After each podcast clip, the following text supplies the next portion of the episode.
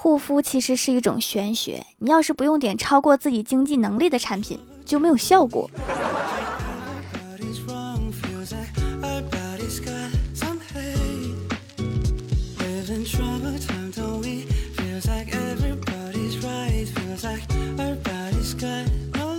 Hello，蜀山的土豆们，这里是全球首档古装穿越仙侠段子秀《欢乐江湖》，我是你们萌豆萌豆的小薯条。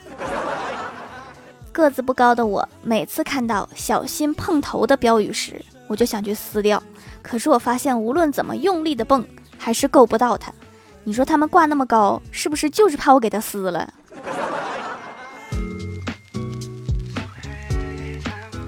还记得我上幼儿园的时候不肯去上学，老爸就跟我说，只要你在幼儿园，老师都说你表现好，我就带你去水族馆。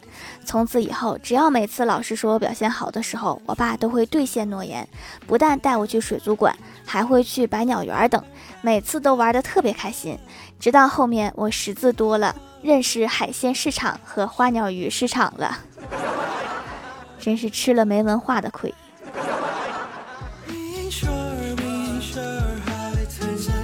我哥最近新撩了一个小姐姐。这天，小姐姐问他在干嘛呢？我哥说想你呢。然后小姐姐回复他渣男。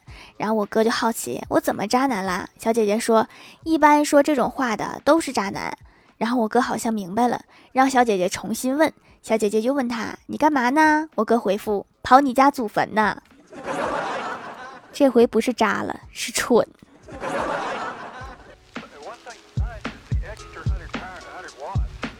多年前的一个夏天，远方的外婆让我哥务必去她那里一趟，说有很重要的事情交代。面对面，他俩互相凝视对方。外婆对我哥说：“你远房表姐没有血缘关系的，今年都三十八了。因为之前考研，他爸不准他谈恋爱，所以耽误了人生大事。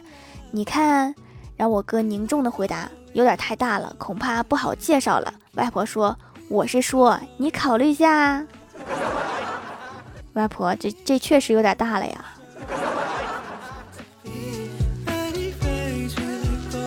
我关注了一家卖佛具店的用品，据说这家店主比较懒，经常耽误发货。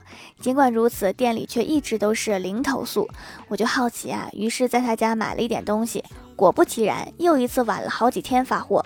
我就质问店家为什么会晚这么多天发货，店家自动回复了一条消息：亲，稍安勿躁。我在等一个黄道吉日为您发货哦，高情商，我在等黄道吉日发货；低情商，我懒得发，懂了。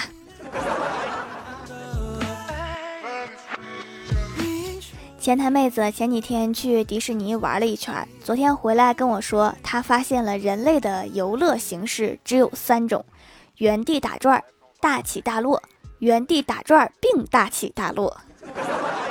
像极了人生。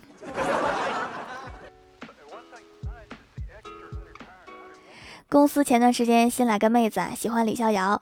今天中午鼓起勇气坐到李逍遥旁边，跟他说：“我这里一枚硬币，如果这个硬币正面朝上，我就跟你表白。”李逍遥一边整理文件，一边问：“那要是反面朝上呢？”妹子腼腆的说：“那我就把它翻过来。”然后李逍遥深情的望着女生说：“我不喜欢作弊的女生。”干得漂亮！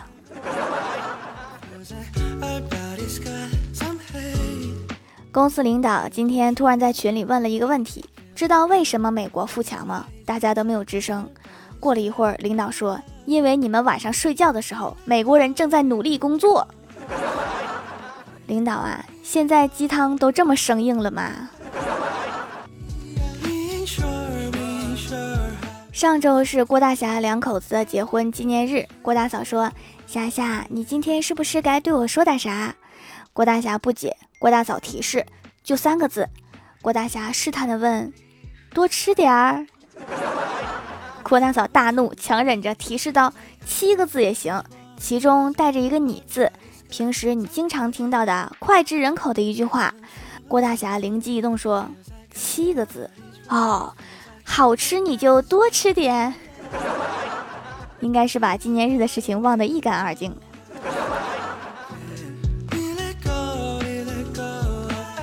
郭大嫂大闹，郭大侠想缓和一下气氛，就说：“亲爱的，我希望我们以后不要吵架了。你知道两个人吵架就像拔河。”郭大嫂问：“你是说要一边放手，另一边就会受伤？”郭大侠摇头说：“没有那么深刻啦，我只是想说，总是胖的那边赢，没意思。”滚犊子！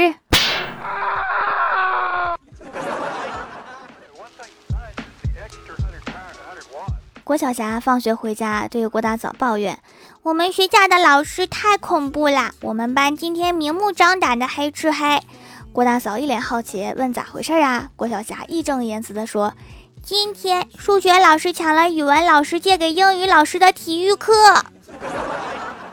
你等会儿，我捋捋。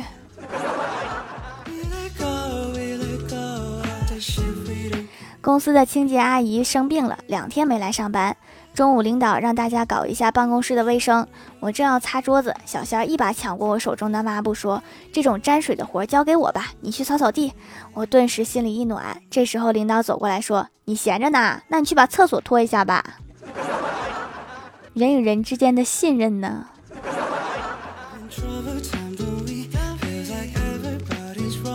李逍遥活干一半，突然大喊：“我突然有个发财的想法，我想创建个共享电话亭。”有人投资吗？扫码就可以打电话的那种。老板突然从后面打了他一巴掌，问道：“你是不是傻？你拿啥扫的码？” 还好他自己没钱啊，不对，这脑子没办法有钱。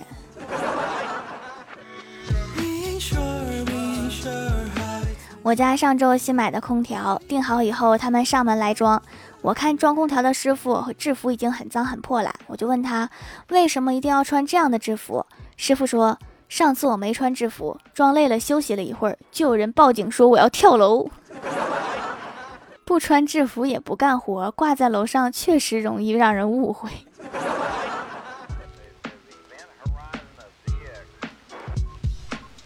我哥最近偷偷交了一个女朋友，老妈用微信问他是不是最近谈朋友啦？我哥说是。还说要把他的对象名片推过来，让他俩聊聊。结果我哥推过来一个叫“风轻云淡”的微信号，然后头像是一个荷花的图案。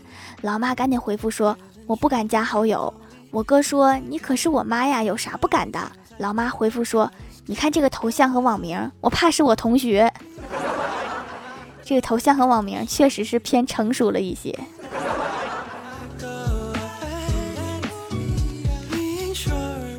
Hello，蜀山的土豆们，这里依然是带给你们好心情的欢乐江湖。点击右下角订阅按钮，收听更多好玩段子。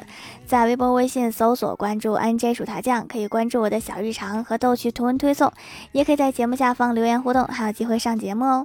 下面来分享一下听友留言。首先，第一位叫做暗夜白露或梦心，他说：“虽然不是第一个沙发，但是我是第一个赞。本来能抢沙发的，但是发现怎么都发不了评论，后来好不容易找到了发评论的方法。”然后就排到了这一层楼。我一般遇到什么东西不好使的时候，我就拍拍它。你也可以试一试。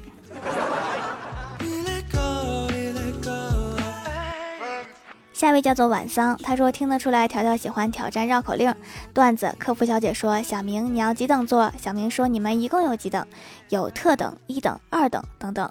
二等要多等一等，我看下，等一等。”别等了，再等一等也没了。那不等了，就这个吧。问小明最后究竟买了几等座？这个我也懵了，没看出来。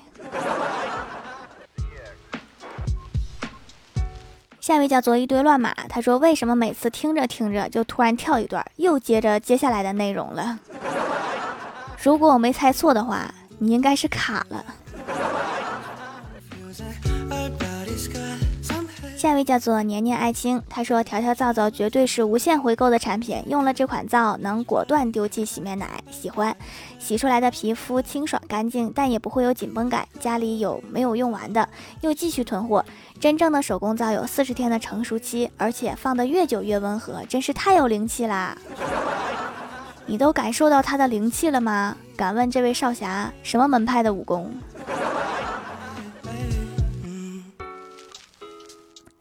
下一位叫做西瓜味儿七七，他说：“条条头一次评论呀，该怎么说呢？打多少字才显得有文采？会不会成热门呀？我写的这么好，会不会太招摇？写的这么深奥，别人会不会看不懂啊？怎么才能写出飘逸潇洒的水平啊？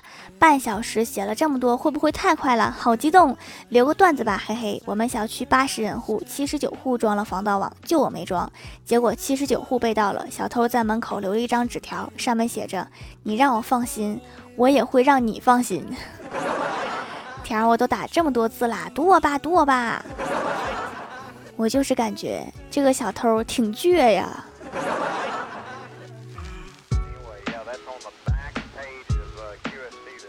下一位叫做慕容落暖，他说期末我对高数老师说：“您给我多少分，我就祝您活多少岁。”高数老师轻蔑的看了我一眼，说：“我今年六十多了，就给你个五十九分吧。”于是我挂了。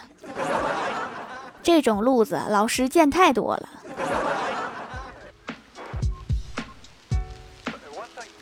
下一位叫做保护你的牙，他说留个段子，最近运气很不好，决定去找太二真人算算命。到了他的寺庙，我大喊太二真人，太二真人说贫道那是太乙真人。